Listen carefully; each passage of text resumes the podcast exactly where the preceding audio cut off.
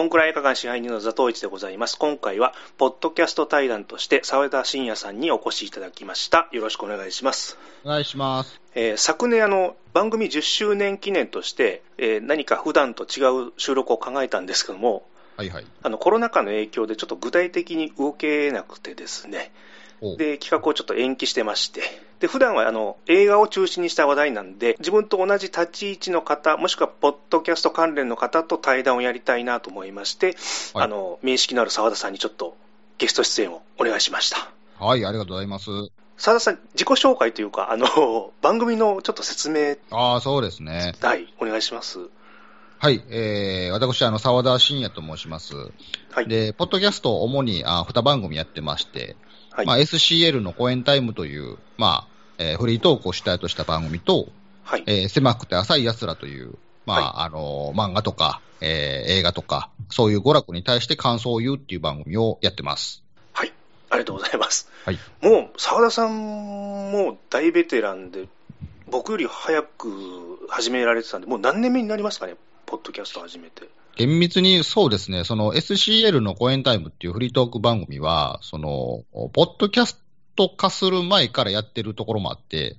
はい。一応その番組だけで言うともう今年で何年目やろう ?15、6年ぐらいは行ってると思うんですね。はい。もともとはなんかあの、ポッドキャストっていうのではなくて、えー、なんか撮った音源を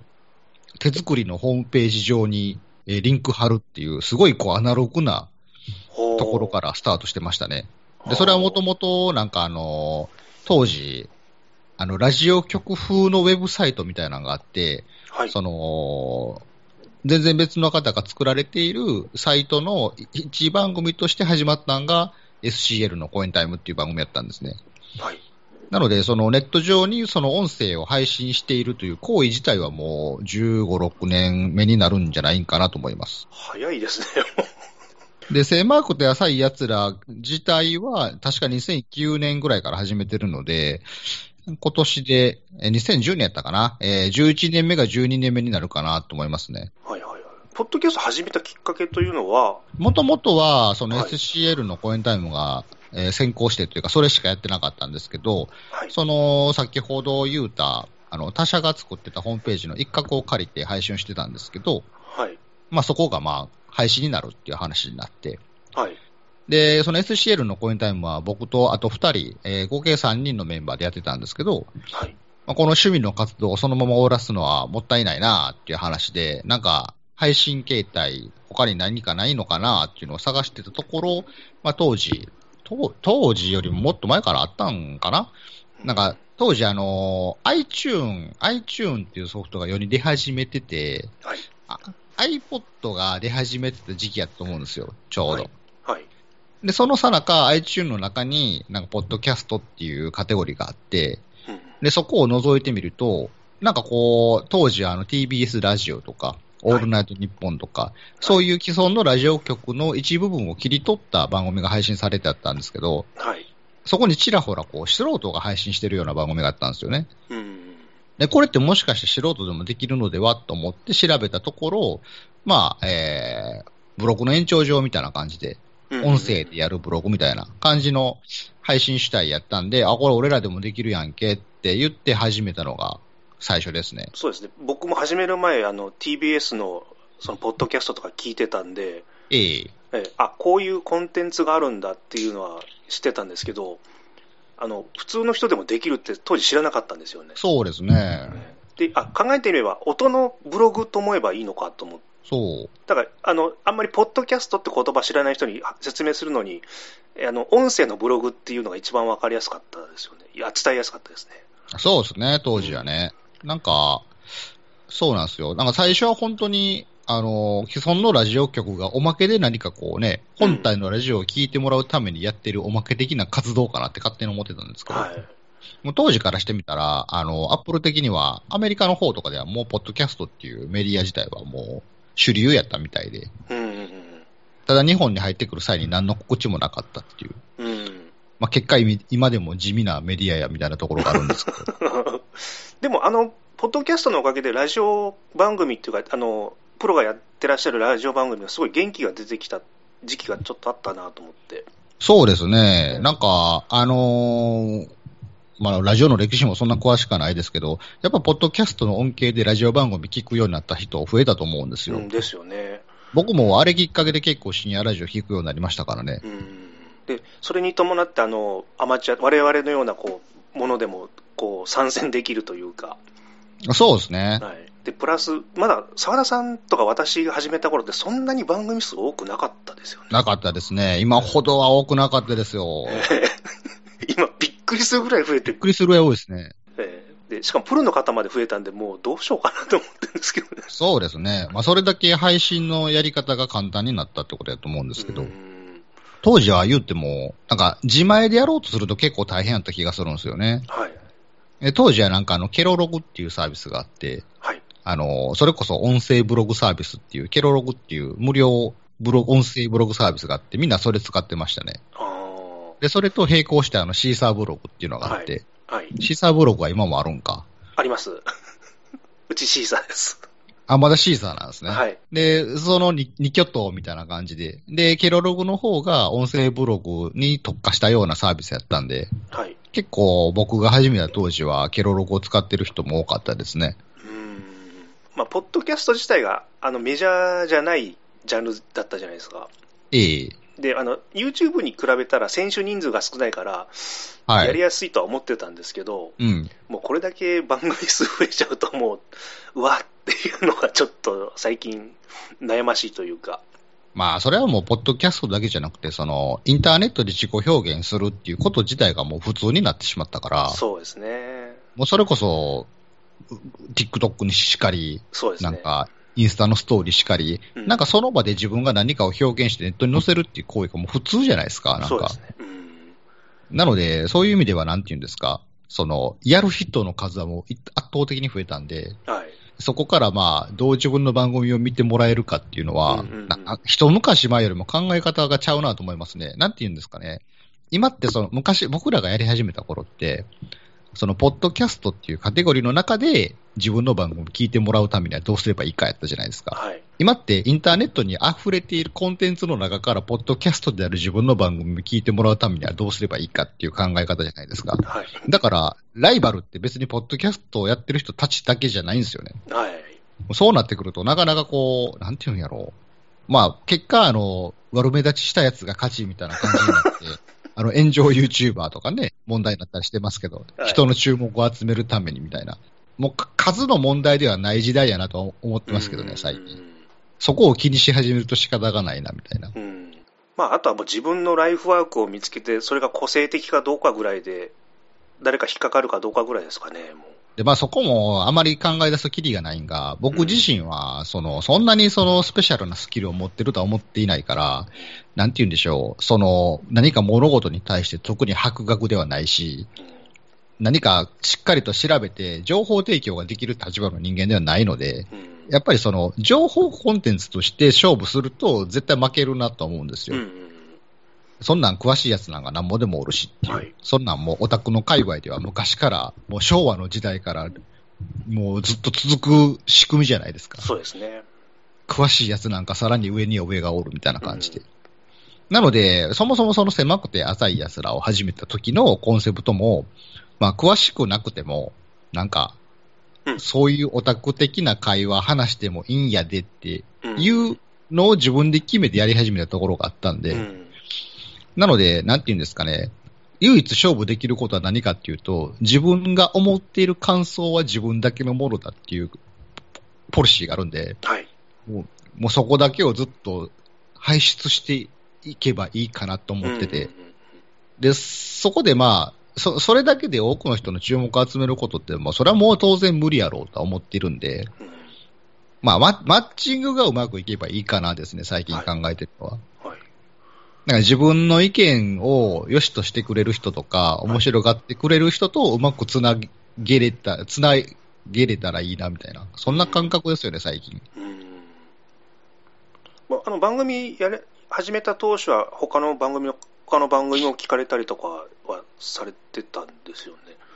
そうですね、あの時は、そのポッドキャスト自体にすごい興味があった時期やったから、はいもう片っ端からもうありとあらゆる番組聞いてましたね。はい。あの昔、澤田さん、ゲストに出られた回にも同じちょっと同じ同じ話をしたんですけど、あの、ええ初めて拾ってくれた番組が澤田さんだったんですね、拾ってくれた方が。まあ、拾ったって大げさですけど、まあ、言ったら当時、あの、結構、そういう娯楽に対して、オタク的な娯楽に対して話してる番組自体も少なかったじゃないですか。はいはい結構あの、当時は深夜ラジオを真似したような、ラジオ、ララジオコンテンツみたいな番組が多かったような印象やったので、はい。なんかそういう文化とかオタクに対して語る番組っていうのが少なくて、うん。あの、今でもやってんのかな？何やったっけ？あの、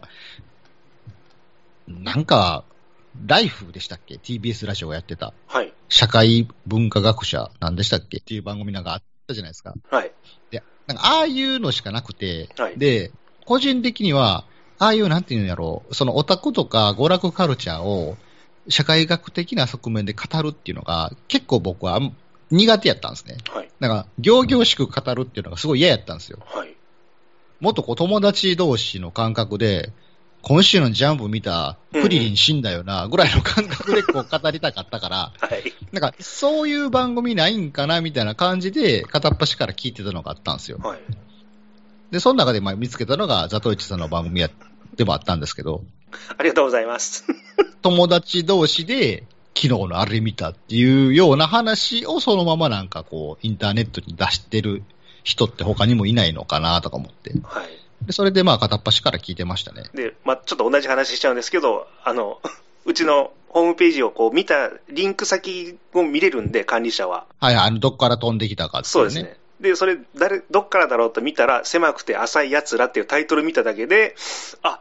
ネットで吊るし上げになるんだと思って、すんごい怖い思いをしたっていう話をね、こいつらは狭くて浅い奴らやでって言われてる。ええと勘違いしてびっくりしたんですけど、後々ラジオ聞いたら、あ、違う、あの、ご自身のコンセプトだったと思ってよかった。そうですね。まあまあ、半ば自虐的な意味を込めて、あと、は反骨精神を意味を含めて、こうつけたタイトルやったんですけど、は い最初本当怖かったですよ、もうタイトル見たとき。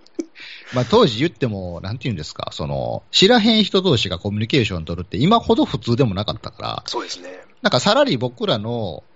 まあ、インターネット黎明期を生きたぐらいの僕らの世代だと、うんあの、ウェブサイトっていう文化があって、はい。なんか、サイト同士をこうリンクし合うっていう文化があったじゃないですか。はい。で、そのリンクを促すサービスとかもあって、うんうん。なんか知らへん人とリンクをつながろうみたいな。なんていうんですかね。リリンクっていう行為が、なんかその知らない他者とつながるためのきっかけみたいなのもあったんですけど、うんなんかそこに変なこう、ネチケットとか言われていう、なんか、インターネット上のなんか、はいエチケット、マナーみたいなものを守ろうっていう、なんかそういうルールとかもあって、はい。なんかあの、今でいう無言フォロー禁止みたいな感じで、はいい、つの時代もなんかこう、お伺いを立ててからアクセスしないといけないみたいな、はい変な文化あるじゃないですか。はい。僕そういうのもなんか嫌なタイプやったんで、はい結構こう、勝手にそのインターネット上にあるもんなんか勝手にリンクしてええんや、みたいな感じでこう、リンクしてたりしてたんで、はい。まあそれでね、見つかると、あの誰やねん、これって。でまさか自分の番組が、なんか、自分自身のことを非難していると受け取られるとは思ってなかったですけど。すみません、僕、勝手な勘違いでした。でも、澤田さん、あの、始めた時期がすごい早かったんで、番組制作のノウハウとか、あの、機材の選択とかって、もう、ほぼ独学でやってらっしゃったんですかね？そうですね。なんか今ほどこうやりましょうみたいなノウハウがさらけ出されてるようなものはなくて、はい当時でも僕よりも早くやってる人なんかいっぱいいたんですよ。はい。でもなかなかそのインターネット上に情報としてこう載せてくれてる方っていうのは少なくて。で、なんか、ポッドキャスト配信とかで調べても、まあ、見つかった記事がさらに昔の記事やったりしてて、うんうんうんうんなんかいまいち合わないなとか。そうですね。だからほんまそういうネット上に乱雑している情報を自分で片っ端から集めて、まあ良さげなものを残して試してみるみたいなことをずっと繰り返してましたね。うん今ってその、ポッドキャストだけじゃなくて、そのゲーム配信とかね、はいなんかインターネット上に配信するために機材これがいいよってすぐ出てくるじゃないですか。うんマイクにしても何にしても。当時はそういうのがあんまなかったんで。はい。で、また僕ってあの、あの、当時結構ね、あの、やるんやったら、やれミキサーを用意しましょうとか、はい。ダイナミックマイクをうんぬんかんぬん。言ったらその DTM の延長上の機材とかがよくなんか乗っかってたんですけど、はい。まあ、そこまで機材投入する予算とかもなかったから、うん俺はふ普通のヘッドホン、ヘッドセットでやりたいんやっていうのをそこそこも出たんですけど、うんそのいいヘッドセットの情報っていうのがすごいなかったから、はい。なんか、買ってはあかん言うて、捨ての繰り返しやったのは今思い出しました。ヘッドセットを、ヘッドセットを何個も買ったっていう記憶あります。もうご自身で人柱を。そうですね。で、やっぱりこう、うまいことできているのが、こう、安かろう悪かろうみたいな感じで、はい。まあ、初めはなんか1500円ぐらいのヘッドセットでいけるかなとか思って試していくんですけど、やっぱ安いと音質も悪いんで、クソって。で、じゃあ次は2500円ぐらいでいけるかなと思ったら、またそれもしょぼいからクソっつって、そういうのをこう、繰り返していってましたね。無駄なお金をすごいつぎ込んでた時がありましたわ。でもその落としどころって難しいですよね。やってないと。いや、そうなんですよ。で、結局ね、なんかその、僕なんかは対面で収録をしないんですよ、基本的には。はいやっぱりそのスカイプとか、はい今やったらディスコードとか、そのインターネットの通話サービスを使って録音するので、どんなに機材高めても限界があるんですよね。うん通信環境とかもあるし。うんでそうなると、その際の一番最善の選択ってなんやねんっていうのは、本当に、なんて言うんですか、決まった結論ってないから、はい。自分の中でどこを落としどころにするかっていうのを自分で決めないといけないんですよね。うんで、それを試行錯誤にお金をいっぱいつぎ込んだ時期はありましたね。うん僕もあんまりあの IC レコーダー使ってるんですけど、高いやつ買わなかったんですよ、最初。すぐやめる予定だったんで。ええいただ、なんか、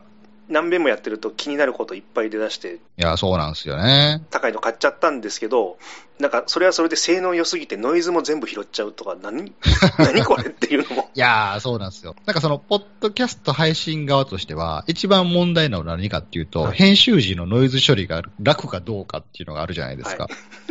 だからあんまり性能良すぎて環境音拾ってもうたら、それはそれでめんどくさいんですよね。わかります。もうで、あの、編集ソフトも、ノウハウを全然知らなくて、ええあの、オーディオシティっていうのをはいはい。使ってるんですけど、あれ、これ、澤田さんから教わったのかな？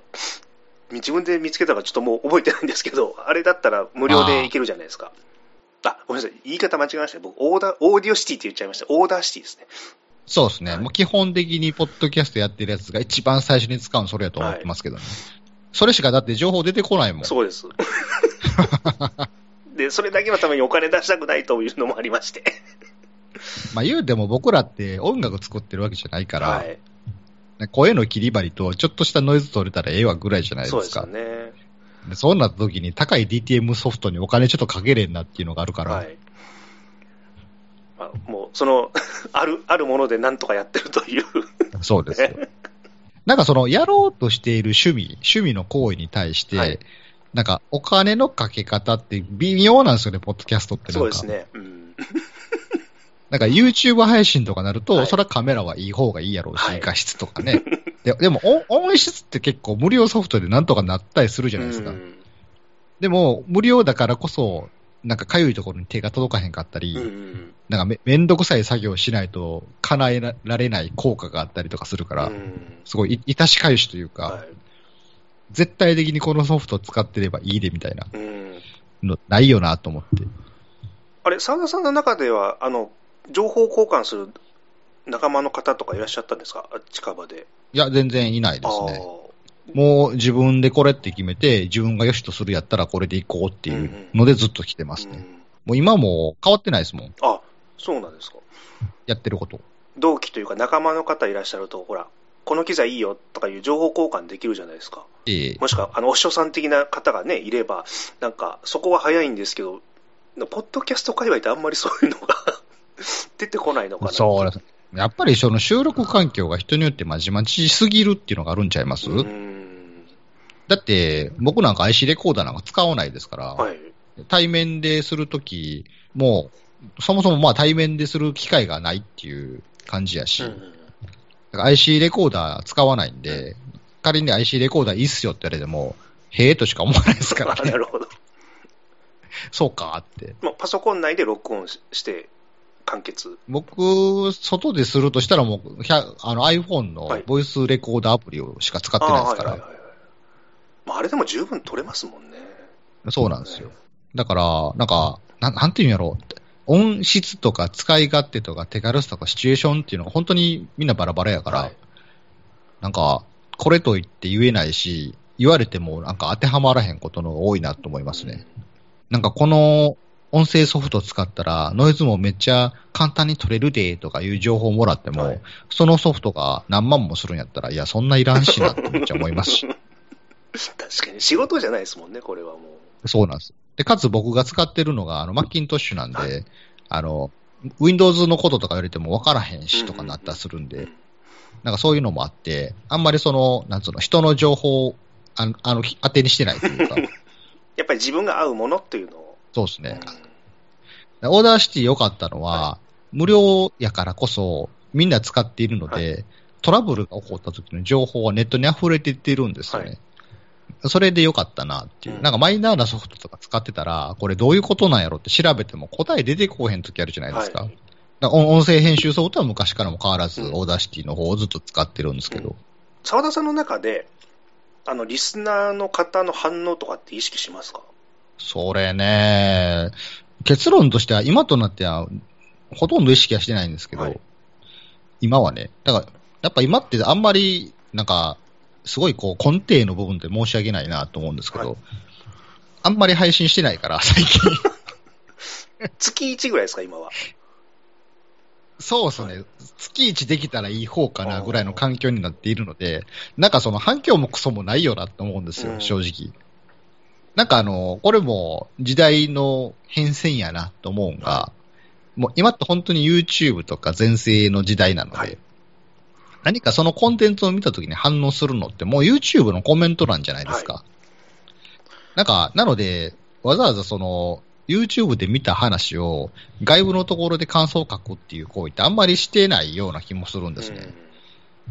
で、な、なんて言ったらいいんかな。なんか、ポッドキャストってその仕組みないじゃないですか、はい微妙に。はい。なんか、シーサーブログとか、その、ブログで音声データを RSS で配信してた場合、はいブログのコメント欄に感想とか書くことはできるんでしょうけど、ポッドキャストを聞いてる状態の時っていうのは、ポッドキャストアプリやから、やっぱりその感想をわざわざ書きに行く行為とかって、そもそも少なくなるようなと思うんですよね。YouTube って見てたらその瞬間そこにコメント書けるわけじゃないですか。YouTube のアプリの中で。はいポッドキャストはその仕組みがないよなと思うから、その、そもそもポッドキャストで何か言った時の反響って少ないなっていうのは昔から思ってたんですよ。うん。でも、やり始めた当時は、やっぱりそのインターネット上でね、自己表現をしている活動であるがゆえに、やっぱ反響は欲しいじゃないですか。で当時、ちょうど同じタイミングでなんかツイッターっていうのが始まったから、はなんかハッシュタグをつけてどうのとか、はい。感想をツイッターでつぶやいてねとか、促しましたけど、結果あんまりないんですよね、僕のやってる番組って。はいやっぱりラジオを聞く方っておとなしい方多いから、あんまりこうアウトプットしないのかなとというのもふと思ったんですよ。そうですね。そもそもそんなに、なんていうんですか、表だって感想を言わんよなっていうのがあったんで、まあ、だからそういう意味では、その反響を、まあ、知る手段っていうのがあったとしても少ないから、そもそもとして。はいなんかあんまり、なんかそんなもんか、みたいな気持ちになってきたところはあり、あるんですね。で、あの、Apple Podcast やったら、あの、レビューとか書けるじゃないですか、番組に対して。星がつけれたり、レビュー書かれたり。あそこに結構悪口を書かれた時があって、なんかそういうの見ると悲しくなるから、もうそれも見なくなったんですよ。うん今ではもう一切見てない、存在すら忘れてるんですけど、だからそういう意味でなんか、おのずっと気にならなくなってきましたね。なんか、感想を言ってくれるとありがたいんですけど、こっちからエゴサーチとかしに行って探しに行った結果、あんまり反響ないっていう事実が分かったり、悪口しか書かれてないって思うと、悲しさしかないから、うん自然とこう気にならなくなってきましたね。澤田さんのところにあのメールがリスナーさんから来ることああるじゃないですか。たまにね。であやっぱりああいうのを見てるあ読むと、あやっぱり誰か聞いてもらえてるっていう実感が、そうですね、誰か聞いてもらえてるよなという実感はありますけど、なんかむ昔は数を気にしてましたけど、今はもう全然そこは気にしてないし、まあ、そもそも自分の行動を改めて思い返してみると、そんな皆さんの感想に対するリアクション自体そんな取ってないなと思うから、まあ、それはそれでなんか申し訳ないなと思うんで、まあそこはもう各自自由にって思ってますね、今は。メールくれてもそれ紹介する回が1年に1回ぐらいしかなかったりするから、もう出しがいもないやろと思うんですよ、メールの。そんなん1年後にそんなん紹介されても、その時の気持ち忘れたわって思ってるやんなって 思って紹介してるんで、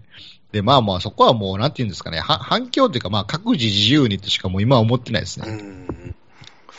あれ、昔、登録者、番組登録者数をカウントするようなサービスなかったですか？あったーあのーニフティが提供してた、ポッドキャスティングジュースっていうのがあニったんですよ。フティだ思い出した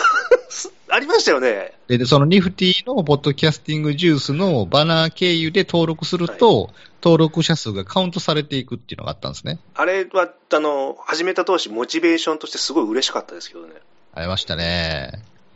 でもあれもね、仕組み的にどうかなっていうのがあって、あれ、延べ人数なんですよ、あ登録者数ってね。だから、その、同じ人が10回登録したら10ってカウントされるからう、ん正確な数字ではないよなと思ってそうなんですね、あれ。だから、まあ、目安にはなってたけど、なんか信憑性もあんまないなとか思ってて。で、また、当時僕がやり始めた時、はいなんかあの、ポッドキャスティングジュースの登録者数絶対し主義派みたいなのがおって、めっちゃ嫌やったんですよね、それがね、なんか。で、僕自身はなんかその、参加はしてなかったんですけど、なんか知り合いのポッドキャストやってる人が、まあ、とあるオフ会に行くと、君、ポッドキャスティングジュースの登録者数何人とか聞かれるんですって。で、それ、それで、マウントロットでやりがあったっていう話を聞いて、クソやなと思って。もうそんなサービスクソやなと思あって。目安にはしてましたけど、なんかもう、なんか信憑性もクソもないわって。あ。あれ、僕、真面目に、あれは、あの、カウント、純粋なものだと思ってましたけどね。ピュアですね。よく知らなかったんで。で、結構他にもあの、どっかの姿勢の方が、一一般の人が作られたあの、ポッドキャストランキングのサイトとかあったりして、で、あれも自分でなんか、星とか入れたり、入れれたりするから、毎日星入れれたら、ぐんぐんランキングが上がっていくような仕組みやったりしてて、まあ、純粋にその、なんていうんやろ、登録者数で競うっていう仕組みってないよなとか思ってたんですよ。ああれ、ニフティのサービスももう7、8年ぐらい前に終わっちゃいましたよね。終わりましたね。当時ちょうどその、なんか、ポッドキャストがお金にならないみたいな雰囲気の時代があって、なんか、ポッドキャスト関連のサービスが軒並み潰れていって、なんかその流れでケロログもなくなっていきましたからね。で、ケロログもなくなって、俺もシーサーブログに移行して、で、それでしばらく頑張ってたんですけど、うんなんか最近本当にアンカーとか、なんか、その他もろもろ、なんかその場で録音したらすぐ RSS 配信して、ポッドキャストにもなるみたいなサービスがめっちゃ増えた。はい。なんか一気になんか配信者増えたなとか思って。で、かつあの、Apple Podcast だけじゃなくてね、Spotify とか Amazon Music とかでも、各種サブスクサービスでもポッドキャストが配信されるようになったから、めちゃめちゃ増えたなとか思って。あと何ですか、あの、あの、ポッドキャストアワードでしたっけ、なんかそういうのも、なんか、でき始めてきたから、なんかめっちゃポッドキャスト盛り上がってるやんっていう錯覚錯覚を今させられてるような感じですよ。あ、ちょうど、ポッドキャストアワードのワードが出たんで、ちょっとその話もしていいですか？はいはい。あの、沢田さん、あの、ご自身の番組で苦言というか、あの、エントリーした番組全部リンク先入れた方がいいんじゃないのっていう話を、は。はいい。あれ確かにそうだなと思って聞いてたんですよ。はい。多分ね、運営者の方がそれを聞いてやったような感じだったですよね。まあ、1回目の時はなんかやってましたよね。すべ、ての登録された番組にリンク貼ってましたけど、なんか2回目からしてなかったでしょ。もうめんどくさくなっちゃったんですかね。そうですよね。それは大変やなと思いますんで。い あれもう2回目もエントリーされました？あの時は。や、もうあれはね、なんかもうコロナ禍になってからね、正直そのポッドキャスト活動うんぬんじゃないような生活になっちゃったから、僕自身が。全然何も意識してなかったら、知らんうちに始まって知らんうちに終わっとったんですよ。あ、あ今年もやってたんやと思って。だから全然何もしてなかったですねなんか。1回目、2回目のこう流れを見てると、うーん、もうある程度固まってるのかなっていう、ちょっとうがった見方をしだしちゃったんで、いや、あれはね、固まってるというよりかはね、その、なんていうんですか、僕らが思っているレールじゃないところの大会やっていう話でしかないと思いますよ。ああ、なるほど。なんか、僕らってどこかポッドキャストって素人のものっていう意識あるじゃないですか。はい、なんかブログの延長上みたいな感じで。はい、なので、その、なんていうんですかね、そういう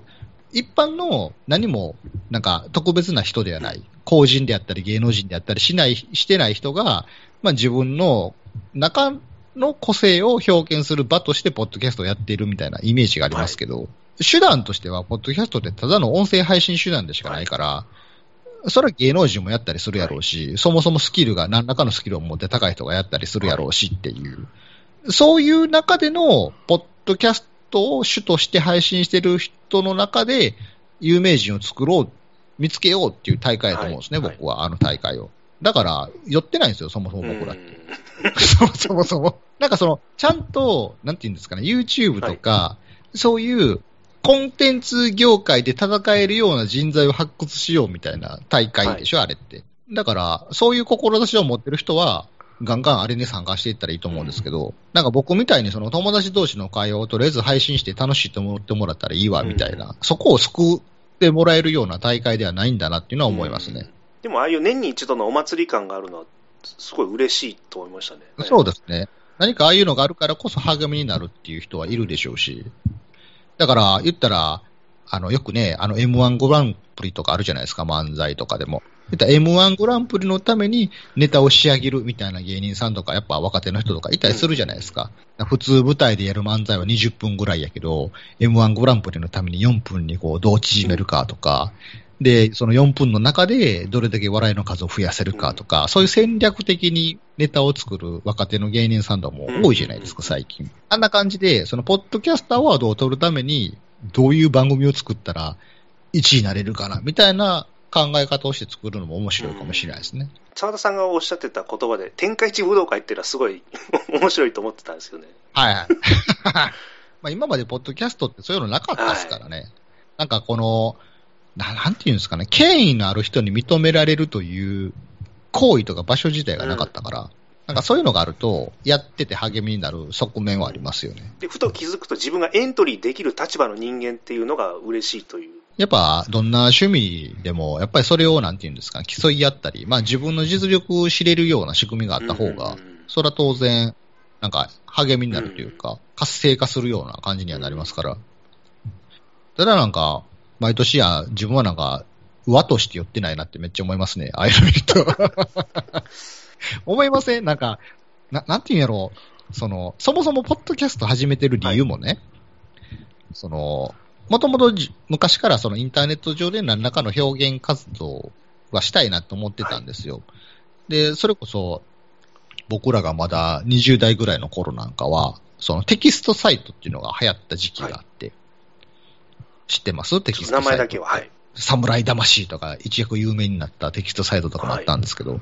そういうなんかインターネット上に自分でホームページを作って、そこに面白いネタを書いてみんなに見てもらうみたいな文化があったんですよ。はい、で、やっぱそういうのも僕作ってましたし、自分でホームページを一生懸命。で、ちょっとした面白ネタとか日記とか、日記の文化があったんですよ。に毎日日記はで、そこで言う日記は、日々のその活動の記録ではなくて、なんかその日に思いついた自分の面白そうな価値観とかを、まあ面白おかしく文章にするとかいう行為、そういうテキストサイトっていう文化があったんですけど、はい、なんかそれをやってたり、で、そのテキストサイトからブログっていうメディアがなんか出てき始めて、で、面白ブロガーとかなんかそういうのが出始めてっていう、いろんなそのインターネット上で表現活動をするための様々な手段とか媒体とか出始めてた中で、で、自分もそれになんか乗っかってたんですけど、うん、やっぱりその、基本インターネットで文章をやったんですよ、当時。やっぱ文、文章を書くのめちゃめちゃ時間かかるし、難しいなと思ってた中で出会ったのが音声配信やったんで、自分の価値観を表に出すのに一番ちょうどいい媒体がポッドキャストやったんですね。で、あくまでそれはポッドキャストっていうこう手段でしかなかったわけですよ。で、その手段を使って何を配信していくかっていうのが、ポッドキャストをやる人たちのそれぞれの個性になっていくわけじゃないですか。で僕は基本的には、そのラジオ番組の真似ではなくて、なんか、ななんて言うんですかね。ラジオ番組って、テレビ番組の映像なし版みたいな感じで、あくまでこういうことを聞いてる人に伝えたい番組だからっていうのが前提で、いろんな構成があったりするわけじゃないですか。なんかフフリートークがあったり、コーナーがあったりみたいな感じで。で、ああいう番組的なものをいかにせずに面白がってもらえるかみたいなことをすごく考えてたんですよ。ポッドキャストやり始めた時。で、その、僕がやってる番組のそのコエンタイム10っていう番組があるんですけどね。それはもう、10分以内でその日にやった自分が思ったこ、面白く思ったことを言うだけの番組なんですけど、まあ大体5分以内で終わったりするんですけどね。そういうのが、なんかポッドキャストでやる意義かなってすごい思ってたんですよね。なんか当時は、あの、深夜ラジオ番組の影響で、深夜ラジオ番組っぽいことをポッドキャストでやる人が結構多かったんですけど、大体似たような感じで、まあ基本2時間で、なんかフリートークとコーナーがあって、みたいなお便り紹介とったのがあったんですけど、それとは違うことをしようと思ってやったのが公演タイム10やったんで、なんかそういう、なんていうんですか、型にはまらないことができるものが、ポッドキャストのいいとこって思ってて、で、しかも、そんな、そんなに加工しない。本当にフリートークだ流しとか、なんか、畑から抜いた大根そのまま食べさせるぐらいの感覚でもいいようなものが、ポッドキャストのいいとこって思ってたんですけど、やっぱ、ポッドキャストアワードとか見てると、ちゃんとこう、畑から抜いた大根をきれいにこう、洗って、美味しく調理して、こう、畑から抜いた大根を美味しく調理できるとこまで含めてなんかこう評価されるような感じじゃないですか。確かに。そうなると、あ、自分はなんかその輪に入ってないって思うんです。ああ、なんか違うところの世界の戦いやなって、もう今、しまうんですけど。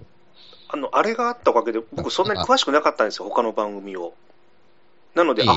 他のコンテンツ、あ、他のその、ポッドキャストってこんなにいっぱいあるんだ、こんな人気の番組が無数にあるんだっていうのをやっと知れたというか。ね、いや、そうですよ。ポッド、ポッドキャストもね、ななんていうんかな、まあ、ポッドキャストだけじゃなく、最近のインターネットコンテンツにありがちなんですけど、はい、テレビと違って、多くの人が同じものを見てないじゃないですか。で、YouTube にしても、YouTube っていうものは、すごい大衆の人が見てるかもしれへんけど、はい有名 YouTuber の番組すら見てへん人がおるわけですよ、うん、YouTube に。僕らもなんかトップ YouTuber とかたまに情報見たとしても全然知らへんじゃないですか。はい。わからないです。誰なみたいな。別に、なんかその、皮肉こと、皮肉とかではなくて単純に知らないじゃないですか。はい、で、それはやっぱり世代とか、なんか属性とかによって、もう完全にこうシャットダウンされてる界隈とかもあるわけですよ。はい、そもそも興味すら湧かないみたいな感じで。うんそういう意味でなんかすごいやっぱ細分化してるじゃないですか。すね、人が見てるコンテンツっていうのが。こと、ポッドキャストに至っては、ポッドキャスト自体がママイナーなジャンルやし、さらにその中で細分化されるわけやから、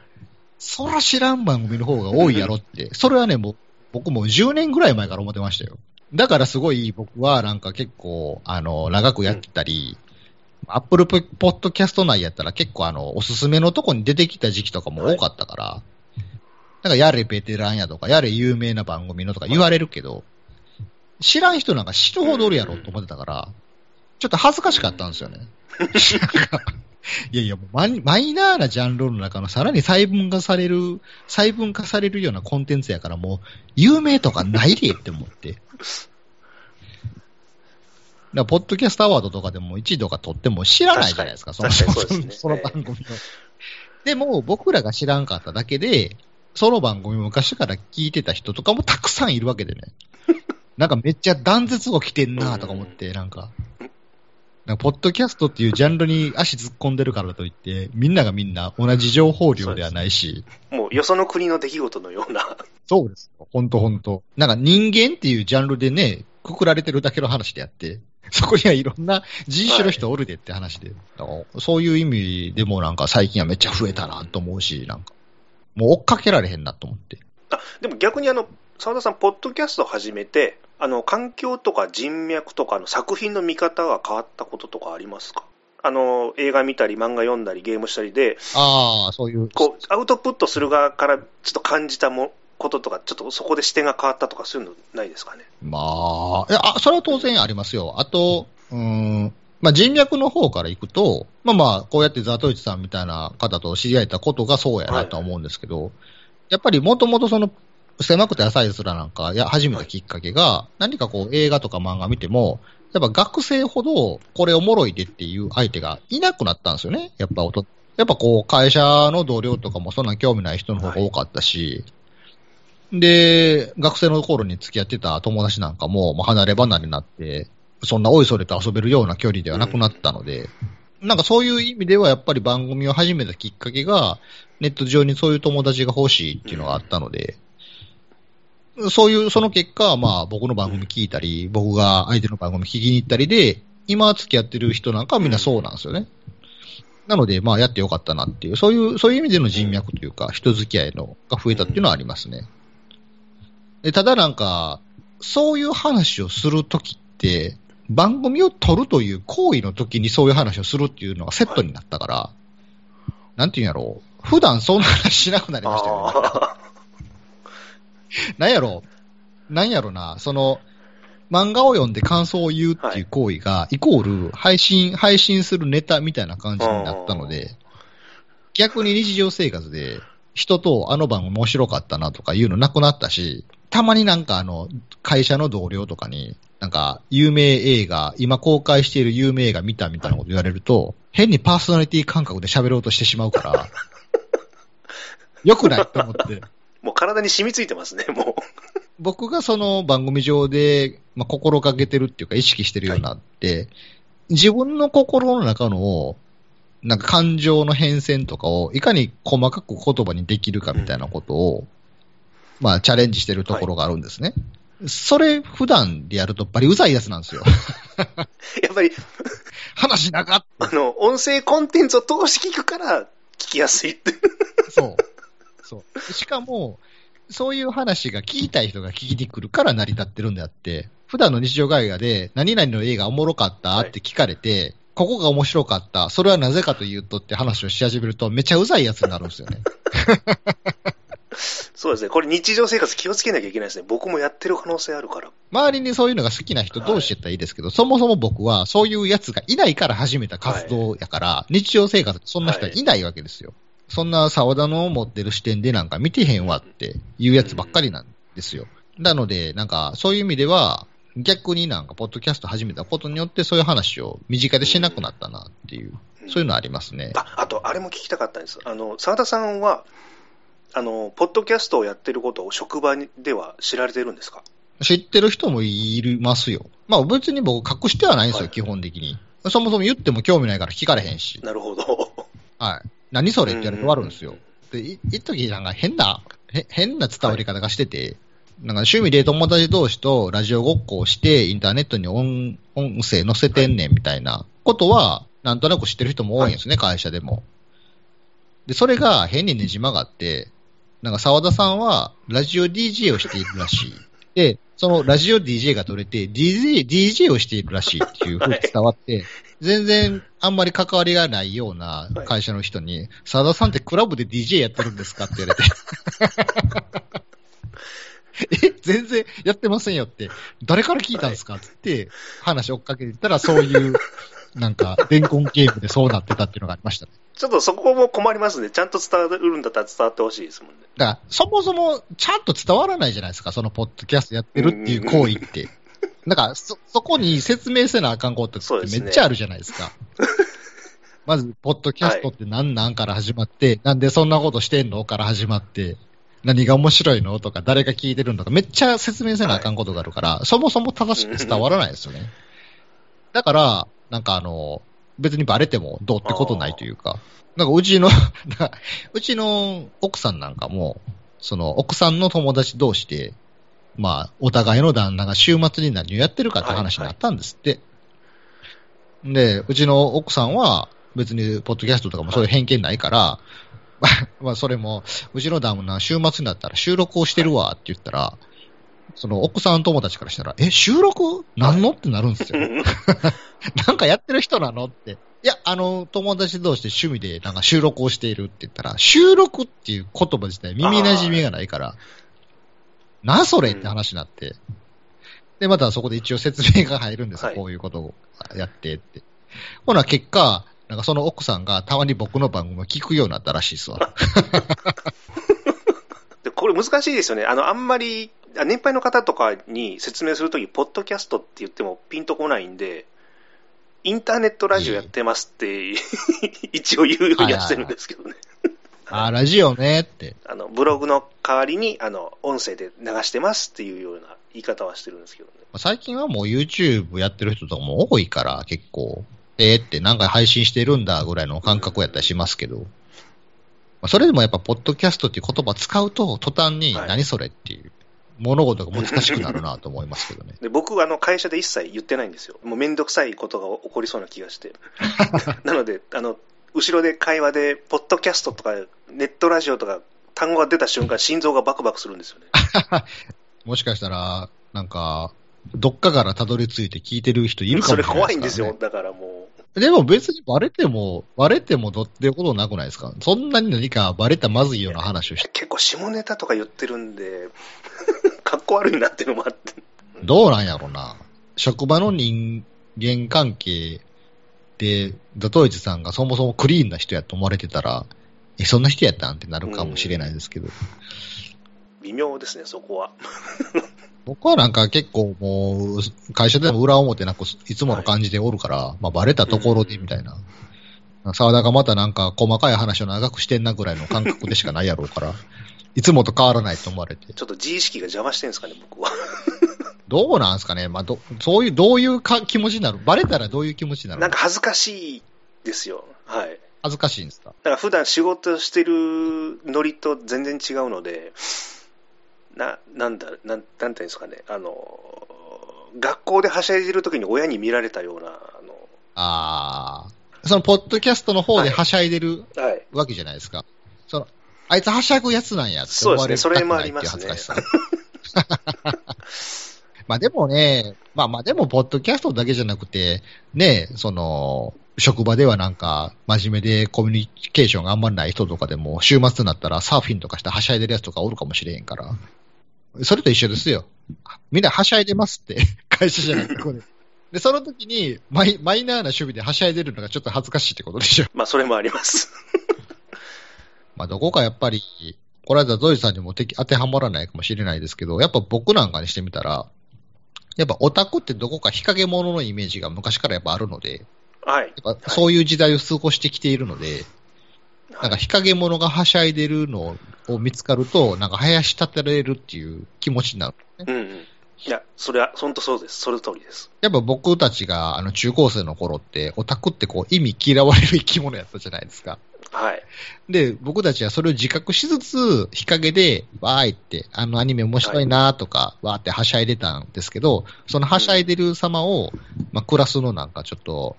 光の戦士側のやつとかにこう見つかると、あ、あ、あ、あ、あってなんか、なんか、なんか申し訳なく思うみたいな。あの気持ちが今でも染みついてるから、はい。まあ、そういう気持ちになるっていうのは分からんでもないですけどね。な、な、何も悪いことしてないねんけど、あって思ってしまうっていう、あ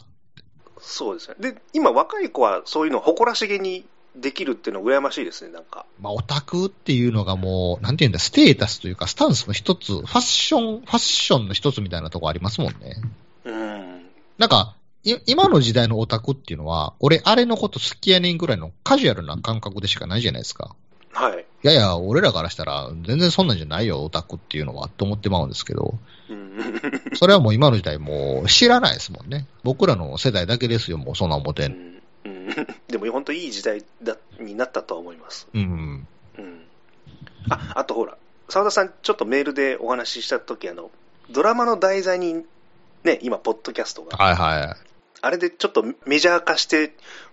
受け取り方が変わってくるかな、世間がってふと思ったんですけどね。まああれもね、僕見てないんですけどね。なんかあれもちょっと、僕たちの輪じゃないところの話やなってめっちゃ思ってしまったんで。ですね、あの、もう 女子、女子が美味しいものを食べてるって時点で、あ、違ったと思って。私、そもそもなんかあの深夜ラジオとかも含めて、そういうの好きな側の人じゃないですか。はい。なんかそのラ、ラジオ文化の延長上の話だと思うんですよ、あの番組って。僕らってそうじゃないじゃないですか。ラジオ文化の延長でのポッドキャストではなくて、うん。なんか友達との日常会話での延長のポッドキャスト活動やから、うん。やっぱりちょっとレールちゃうなと思うんですよね。うん。だから、その、ポッドキャストっていう自分が趣味でやってる活動のカテゴリーの話ではあるけれど、なんか仲間じゃない感をすごい感じましたね、なんか。うん。でも、ちょっと世間が受け取り方がいいいいように取られてくれるかなっていう希望はあるんですけどね。まあ、YouTuber と同じぐらい、なんか音,、うん音声配信でそういうことをしてる人たちがいるんだっていうふうにうん思ってもらえたらいいんちゃうかなと思いますけど、でもやっぱりね、なんか、はい。やっぱりねっていうのも変な話なんですけど、なんか思うんが、どこまで行ってもなんか音だけを聞く文化っていうのは結構マイノリティやなと思うんですよね、なんか。うん。なんかね、この間もなんか人と話してて、YouTube でラジオをする人いるじゃないですか。はい。YouTube やけど、音声だけ配信してる人。はい。そういうの聞いてる人がいるんですけど、音だけ聞いてるのに PC の画面見てるやつがおるんですよ。はい。音聞きながら何かをするのが苦手やっていう人がおるんですね。おーでたまにあの、YouTube とかで、なんか何か検索してた時に、クソな動画つかまされた時とかに、あの、はい文字ばっかり流れていくような動画あるじゃないですか、なんか要はあ、ありますね。はい。で、あれって誰が見んねんとかも出たんですけど、結構見てるやついい多いんですよね、なんか。うんなんか文字を流れてるのを真剣にこう見つめてるやつとかもおるみたいで、うんなんか音だけを聞くっていうのが意外と特殊技能やなっていうのを感じた時がありましたね。意外ですねあ僕、ほら、ジョギングしながらとか、仕事しながらとかで、ラジオ聞くっていうのが普通だと思ってたんで、そうなんですよ。だからラジオ聞ける人はそれがもう普通やから、はい。ラジオ聞けへん人っていうのは、なんか目の前になんか動いてないと聞いてられないらしいんですよ。ええ 不思議でしょ、なんか。はい。聞いてると聞くことに集中しすぎて、やってることに手がつかない人とかもいましたよ、なんか。うーんで。確かに言われてみれば、その音を聞きながら何かをするってことが、本当に当たり当たり前になるんやったら、はい。世の中にはテレビ見てる人とラジオ聞いてる人は半々になるはずなんですよね。はいはい。でもラジオ、やっぱラジオ聞いてる人の方が少ないわけじゃないですか。うん。なんかやっぱりその音だけ聞くとか、音を聞きながらなんかするっていう人の、ができる人って少ないのかなと思った時ありましたね。うーん。ちょっとそれ意外でしたね。だから、どこまで行ってもなんか、YouTube と同じぐらいにはならないのかな、みたいなうん。気持ちにはなりましたけど。うんあとやっぱり目目で見るものってすごいあの情報量が多いから、えーキャッチーじゃないですか。そうですね。音声ってなかなかね、たまたま耳に入ったっていうのが機会がすごい少ないし。確かにね。えーなんか、能動的に聞きに行こうとしないと聞けないっていうのはありますよね。うんまあ、実際その音声コンテンツってすごい難しいから、やっぱ言葉だけで全て説明しないといけないってなると、やっぱ話す方、聞く方も、そこ前提で理解度をこう深めていかないと伝わらない時あるじゃないですか。うんまあ、そういう意味では YouTube ほど気軽ではない気にもなりますけど。もう聞いてくれるっていう、もう再生ボタンを押してくれたっていう時点でかなりもう向こうがこっちに。興味を持ってくれてるっていうのはありまそうですね。ううちの親戚の甥っ子姪っ子なんかもずっと YouTube 見てますけど、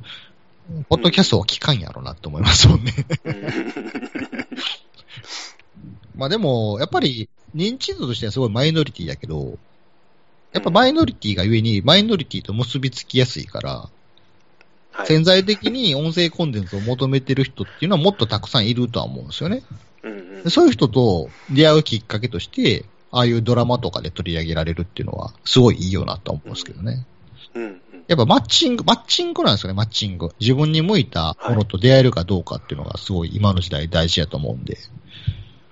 自分たちのやってるポッドキャストを求めてる人がもっと世の中にはいるはずなんで、うん接点、接点を持つようなきっかけをなんか、たくさん作ってもらえればと思うんですけど、マスメディア。うんちょっと別の話題になっちゃっても大丈夫ですか、はい。澤田さんも長くこうやってらっしゃって、あの収録してみて想定してた結果と違うことってあると思うんですよ。ほい。で、そういう時にフラストレーション溜まることとかないですか？その想定していた結果と違うっていうのは、例えば、ザトウイチさんで言うとどういう時ですか？映画見たり漫画読んだりした時にこの感想を言いたいって言って、はい。まあ、誰かと一緒にやるじゃないですか。はい。で、喋ってるんだけど、頭の中ではもうこう、思ってたよりかは、いざアウトプットして音源聞いてみたら、あれ、全然喋れてないとか、あの会話が噛み合ってなかったとか、あれ言い忘れてたとか、頭の中の傑作が いざ外出してみたら全然違ったっていうのって、あー自分の言いたいことがうまく言えなかったっていうのはあんまりないですね。まあその拙いことも含めて、その時言ったことが自分の言いたかったことだから、あんまりそこに対してなんか、うまくできんかったな、みたいな風には思わないですけど、うん会話が噛み合わない。会話が噛み合わないってこともないな。結局、会話が噛み合わないというか、相手が何か言ってきて、はいはいってそれを聞いても、最終的に自分の言いたいことを言うっていうのが決まっているから、うなん、か、そこでのフラストレーションはないかな、なんか。うん、だから過去10年以上やってきましたけど、お蔵入りにした時って2回ぐらいしかないんですよ。ほう。その時は会話がうまくいかないというか、文句しか言ってないっていうね。思いのほか、その作品に対する文句しか出てこなかったっていう時は1回消しましたね、なんか。これはちょっと誰が聞いても思んないやろって、腹立つだけやんかっていう。うん。うん。うん。ノープランで始めた会話でいけるかなと思ったけど、そんなに面白くなかったっていう時は消しましたね。あでも基本的にはあんまりうまくいかないっていう、まあ、うまくいこうとして、うまくいかさせようとそんなそもそもしてないっていうところがあるから、なんか、そういうとこも含めて自然な感じでっていうのがあるので、あんまりフラストレーションが溜まるってことはないかなうん、一応まあまあ言いたいことは、なんとなく箇条書きにでメモにしたりもするんで、あ、やっぱりされてますか？僕もあの忘れちゃうからやってるんですよ、それを。もうそこに書かれてあることが大体言えたら OK かなみたいな。うんうんうんそれをせずにやったときは、なん、なんも思ったように喋れなかったなっていうのはありますけど、うん。うん。まあ、それ、それ、それはそれで、まあ、しゃあないかみたいな感じで。うまく喋ろう、うまく、うん、そうやな。うまく喋ろうとは別に思ってないんですよね、なんか。うんうんうん。言いたいことが言えたら OK かみたいな。その方がリラックスして喋れますもんね。うんあんまりガチガチにやっちゃうと。そうですね。なんかそこが、ポッドキャストアワードとか、あの、割り混じってない方やなと思うんか。やっぱりその、なんてさ、コンテンツとして、ちゃんと仕上げようっていう気があんまないっていうのが、うん。まあ別の見方からすれば問題やなと思うんですけど、趣味ですからね。そうなんですよね。なんかその、なんかそこを本気で考え始めたらめちゃめちゃ大変じゃないですか、なんか。うんうんうん。なんか自分が何かの作品を見て、芽生えた感情を、コンテンツとして面白く届けるようにどう表現したらいいのかなって考え始めると、うんその瞬間なんか芸事に近い大変さが生まれるじゃないですか。はい。それをし始めるとちょっと楽しくなくなるなって自分が。うんうんしんどくなってくるぞって思ってて。うん。うん。だ本当に適当に長い時間喋って、聞けるとこだけピックアップしてるみたいな状態なんですよ、今。上調な部分はカットとか。なんかそういうつなぎ合わせで配信してるぐらいで、はい。コンテンツとしての質を高めようっていう意識がないのが問題ですよね。ある意味ねう。んいや、でも、あの、趣味でやられてるんで、それは、澤田さんが一番気持ちいい環境というか、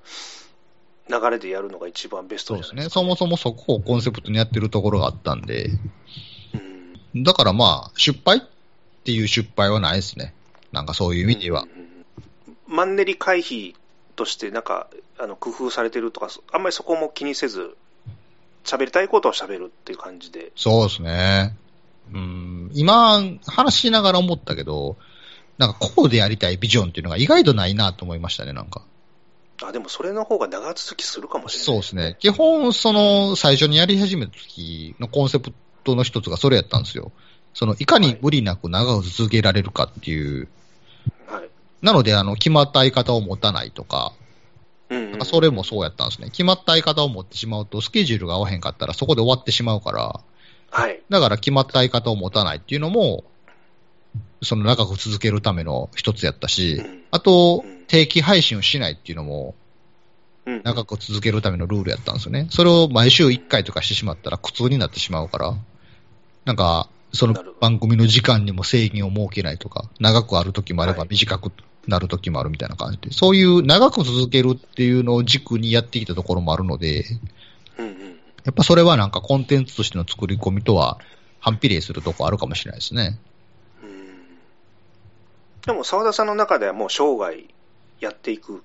ライフワークみたいな感じになっちゃうんですかね。そうですポねッド。キャストは。まあ、配信感覚が空いたとしても、逆になんか、80のじじいになってやってたら、人気出るんちゃうかなとか思ったりするし。うんじゃあ、あんまりこう、最終回のプランとか一切考えず、もう、来月これやろう、今度気が向いたらこれやろうっていう感じで。うんそうやな。やっぱそういう意味ではなんかやっぱ芸事じゃなくて趣味やから、うん最終回っていうのないっすね、今のところは。なんか過去その、公演タイムにしても、狭くて浅い面にしても、それ以外にもなんかいくつかポッドキャスト番組をやったことがあるんですけど、はい。はい。いろいろと。やっぱそれは、やっぱそのコンテンツとして何か面白いものを配信しようみたいな意識でやってたんですね。うんやっぱそういうのって長続きせんなって今、自分の活動を振り返って思いましたわ。しんどくなるんですよ、なんか。なんか大変やなって。急になんかあの、ものづくり感がすごい出てきてしまって、はい。そこに楽しみを見出してるわけではないんやって今話しながら思い出しました。あの、沢田さんのページちょっと 見返したときにすごい番組数多かったのびっくりしたんですよ。終わっていってる番組ですからね。終わっていってる番組はやっぱりなんか面白いことを配信しようっていう心意気でやったけど、途中ではい息切れして飽きたっていうのが多いですね。うんうんうん。やっぱり長距離走のようにこう、ゆっくりゆっくりマイペースでやる方が。そうですね。まあそういう意味ではやっぱりその、どこまで行ってもその聞く人のためにではなくて自分のためにやってるところがあるから、うんうんうんうん。アワードには選ばれへんよなって今思いましたね。あの、最高齢でやってますとかでやると、また、何十年か後。そう、だからこれはやめたもん負けやと思ってるんですよ、ほんまに。はい。絶対みんなやめていくんですよ、どっかで。そうですね。ただなんかすごい、最近やっぱりこの年になって思うんが、はい。昔ほどの情熱で漫画とか読んでないなと思うんですよね。うーん。ないですか、なんか。あります。あの、そう、感動の度合いがすごい低く、あの、感動ししにくくなっちゃったというか。なんか変にそのフィクションの創作物に慣れ親しみすぎた結果、はい。なんかちょっと見たら大体こんなんかなって思ってまうじゃないですか。うんうんで、それ超えてくることってあんまないでしょ。なんかその、単純に年齢とともに感純性とかも衰えてくるのかな、やっぱり昔感動してたことではそんなに感動できなかったりもしてくるようになるし、球数自体もそんなにないじゃないですか。わーってなるようなもの自体がそんなに。うんなってくると、半ば若干ちょっと作業感で読んでんなみたいな漫画とかもね。うんなんかすごい新しい感動とか驚きを求めて、いろんなもの、いろんな漫画とか買ったりするんですけど、はい。なんかそんなにみたいな。うん なると、これもしかして飽き、飽きんのかなとか思って、なんか、うん飽きてしまうんやろかって、漫画を読むことにとかめっちゃ思ってもらうんですけど。それ、怖いですよね。うん。なんかね、あ、この伏線うまいなとか、感想言い出したら、ちょっとこれも 冷めて見てるっていう感じもありますしね。そこって、本当の意味で作品から受けたもの、感情ではないじゃないですか。はい。外側から見てるわけじゃないですか、そういうの。んんんだからそれって結構良くないなと思ってしまったりもするんで、うんやっぱ慣れ親しみすぎるとそういう目線に自然となってる時ありますよね。うん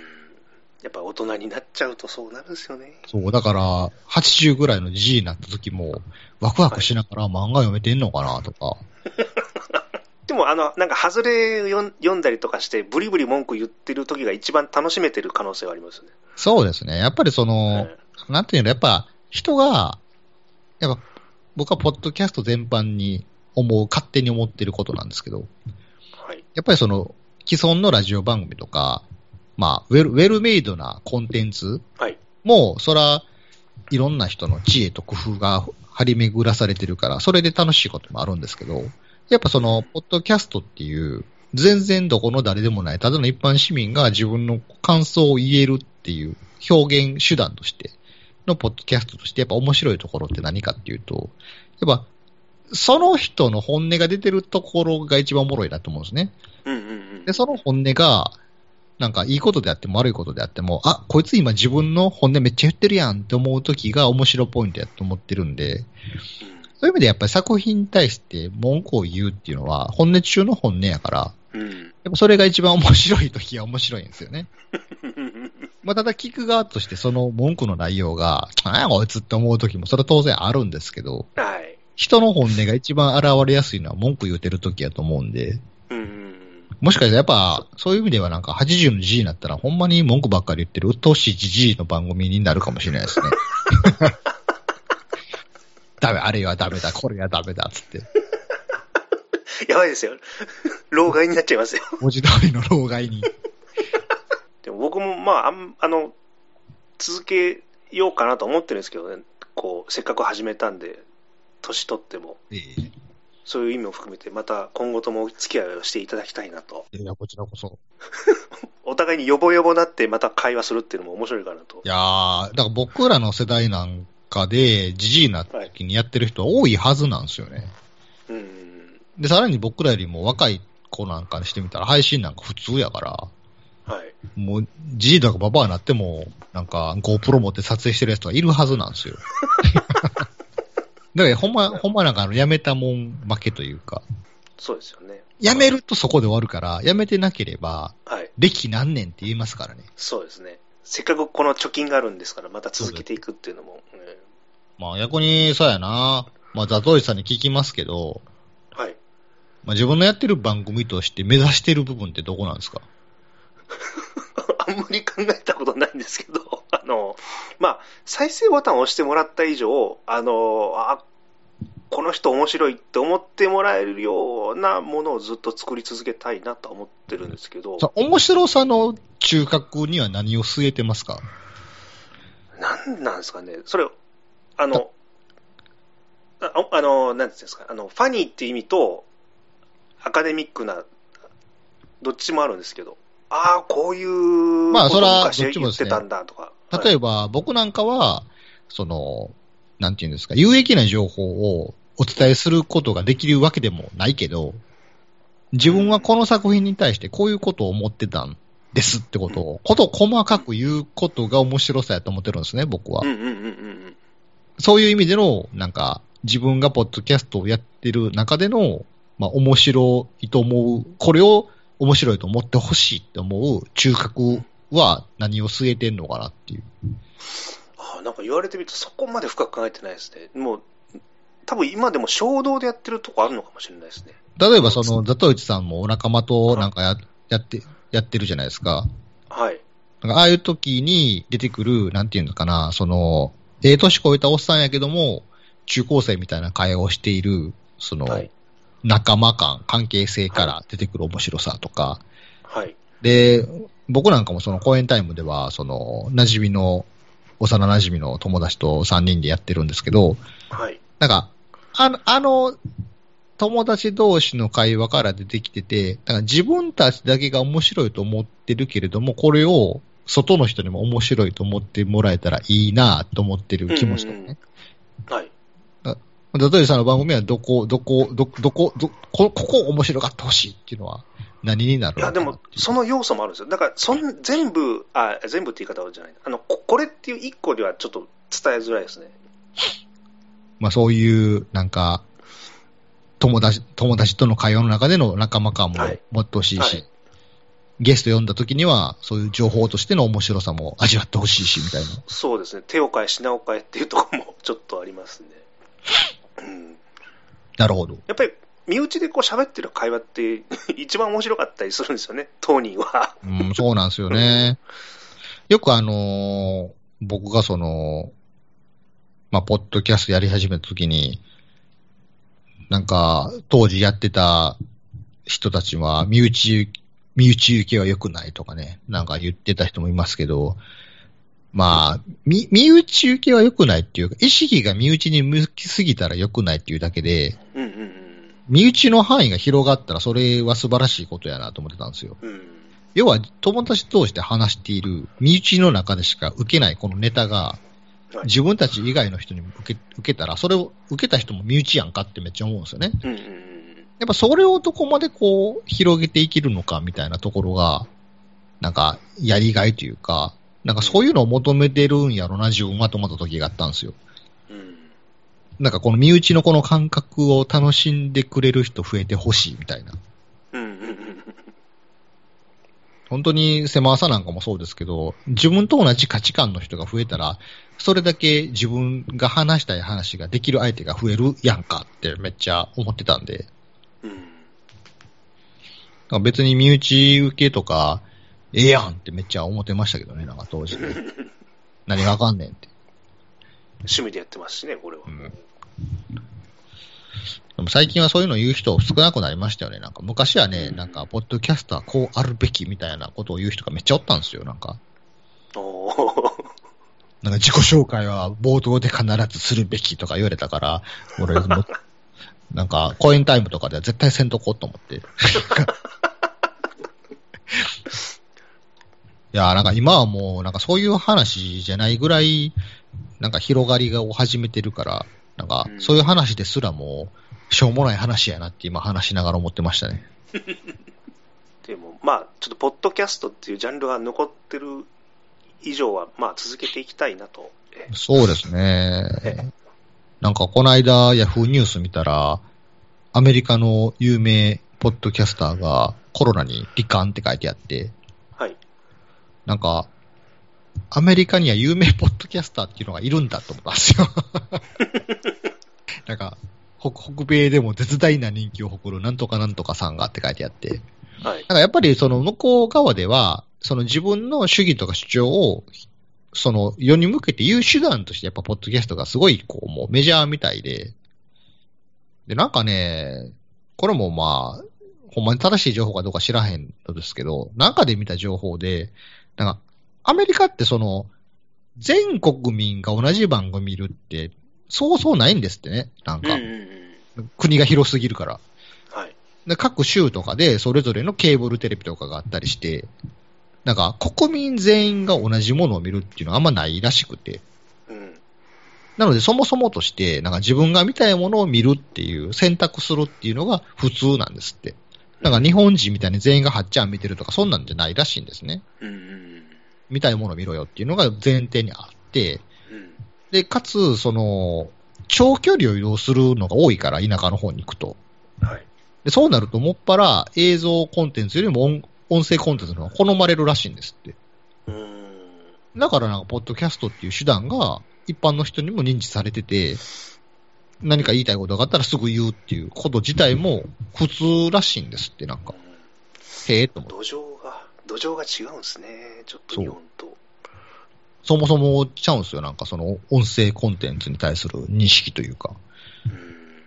で、今話しながら思ったけど、その、プレイステーションで発売されたゲームのスパイダーマンがあったんですけど、はいはい、それをプレイしていると、そのプレイの最中に、その、スパイダーマンのことをよく思ってない新聞記者の、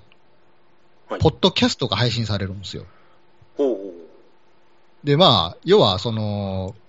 俺がスパイダーマンに対してこういうことを思ってるってことを、まあ、見たらスパイダーマンに対する文句ですよね。うん、なんかそれが、逐一こう、ゲーム中にこう差し込まれていくんですけど、うん、あ、こんなゲームの中にも取り上げられるぐらい、ポッドキャストって普通なんやと思ったんですよね。うん、まあ、YouTube と同じぐらいなんでしょうね。なんか、そういう公人とか、まあ、芸能人とか、何かしら、こう、立場のある人が、まあ、自分の主張をこう世に発信するために使う媒体なんやと思って。まあ、日本はそこまで行ってないよなと思って。うん。もうちょっとしたら同じようになってくれないかなと。どうなんですかね。やっぱりなんか、どこか日本人はそのラジオの延長っていうイメージが強いから、うん、でもなんかラジオもこのコロナ禍の中でリスナーが増えたみたいな情報をなんか見ましたね。うん、なんか音声コンテン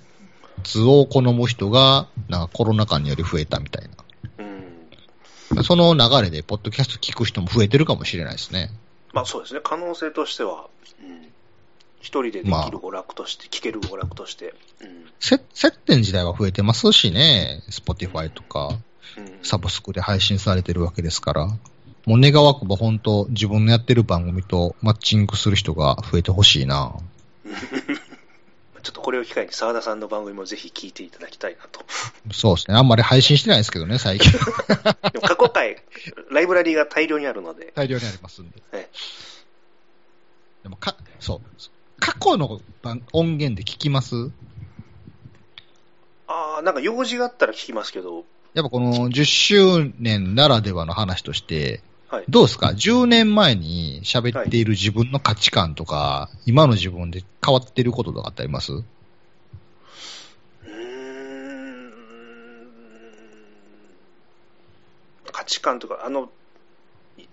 演じて、やり、やってる側として、ちょっと、気持ちは余裕ができてるかなぐらいしかないあ、そうですか。うんなんか僕、狭くて浅い奴らなんかは、そのはい1配信につき1作品について感想を言うっていう形態をずっと取り続けてるから、はい。その時の僕が思った感想を言ってるんですよね。はい。でたまにもう10年ぐらい前の昔の感想のやつとか回聞くと、はい。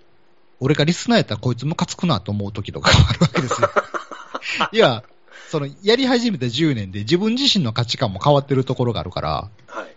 なんか今の俺そんな風に思ってないなとか思ったりするんですよね。うーん。だこいつは何を言ってるんだと思う時があるんですよ。今の俺はそんなん思ってないでって。はい。だから、そういう意味で、今初めて僕の番組聞き始めた人が、過去回とか聞いて、なんか今の沢田さんはそう思ってるんだって思われたくないなっていう気持ちがあるんですよ。かっこ、何年前の澤田さんでそうそうそうそう注意書きが。そうそう。聞くときは、それがいつ収録されたやつか見てなって思うんですうよ。過去を取り上げてきた作品も多分今取り上げたら別の意見になるよなと思って。うん。確かに。うわ、なんか調子こいてなんか言ってるわとかめっちゃ思いますもん。で、で何もそれも分かって、今思って言えるってことは、それが成長なんでしょうね。そうそうそう、こいつ何も分かってへんなって。気持ちよく文句だけ言ってんなとかさ、めめっちゃ思いますもんね。うわ、恥ずかしいって。でもその恥ずかしいこと自体を残すことが必要やと思ってるから、もうか過去回はもう消さんとこうと思って残してるんですけど、はいその恥ずかしさも含めてなんか残していこうと思ってるんですけどね。あそう言われると、なんか過去回が恥ずかしくなってきた。いや、だから自分のどこの価値観が変化したかっていうのを知るには、はい。意外、そう、なかなかないじゃないですか。そもそも10年前の自分が言ってた価値観を今知る手段で、そうですね。ポッドキャストなんかやってないと分かんないと思うんですよ。うんうん成長記録としてね、自分うん。の。はい。はい。価値観の、価値、価値観のアルバムをこう、残残し続けていってるんだみたいな。うわ、なんか、感じで大臭いこと言ってそうな気がして、今ちょっと聞くの怖くなってきましたね。まあ10年ね、なんはいかお、大人になっていくと、10年の感覚もすごい早くなっていくから、まあ次の10年はより早いんやろうなと思うんですけど。目標、10年か200回やったらもうやめてもいいなと思ってたんですけど、なんかまだ未練があります。まあね、それはもうその時々々で、なんかもっと言いたいこととかも増えてくるでしょうから。もうちょっとだけ続きます。すいません、なんかドラゴンボールの中盤みたいに。あの、まあ、ポッドキャスト始めた時に、あの、最初に反応していただいた大恩人の澤田さんにですね、えせっかくではね、記念会に出ていただいたんで、やっぱりこういうありがとござますこういうあの、う運営者というか、やってる人同士ってなかなか会話ができなかったんで、すごい嬉しいんですあ、よ、ね。そうなんですね。はい。うんやっぱり同じ立場というか、こういうの辛いよ、難しかったよとか言える、愚痴も聞ける、あ言える人がなかなかないので、そっか、意外と横のつながりはないもんですね。うん、もし、あの、また、あ機会があれば、あの、スペースとかで、そうですね。ね、お話できればなと。はい。まあ、ああと、まあ、コロナが落ち着いたらまた大阪行きますので、その時はぜそうひですね。はい本当に。お会いしましょうという。はい。お願いします。はい。ということで、今回は、え澤田信也さんに来ていただきました。ありがとうございました。ありがとうございます。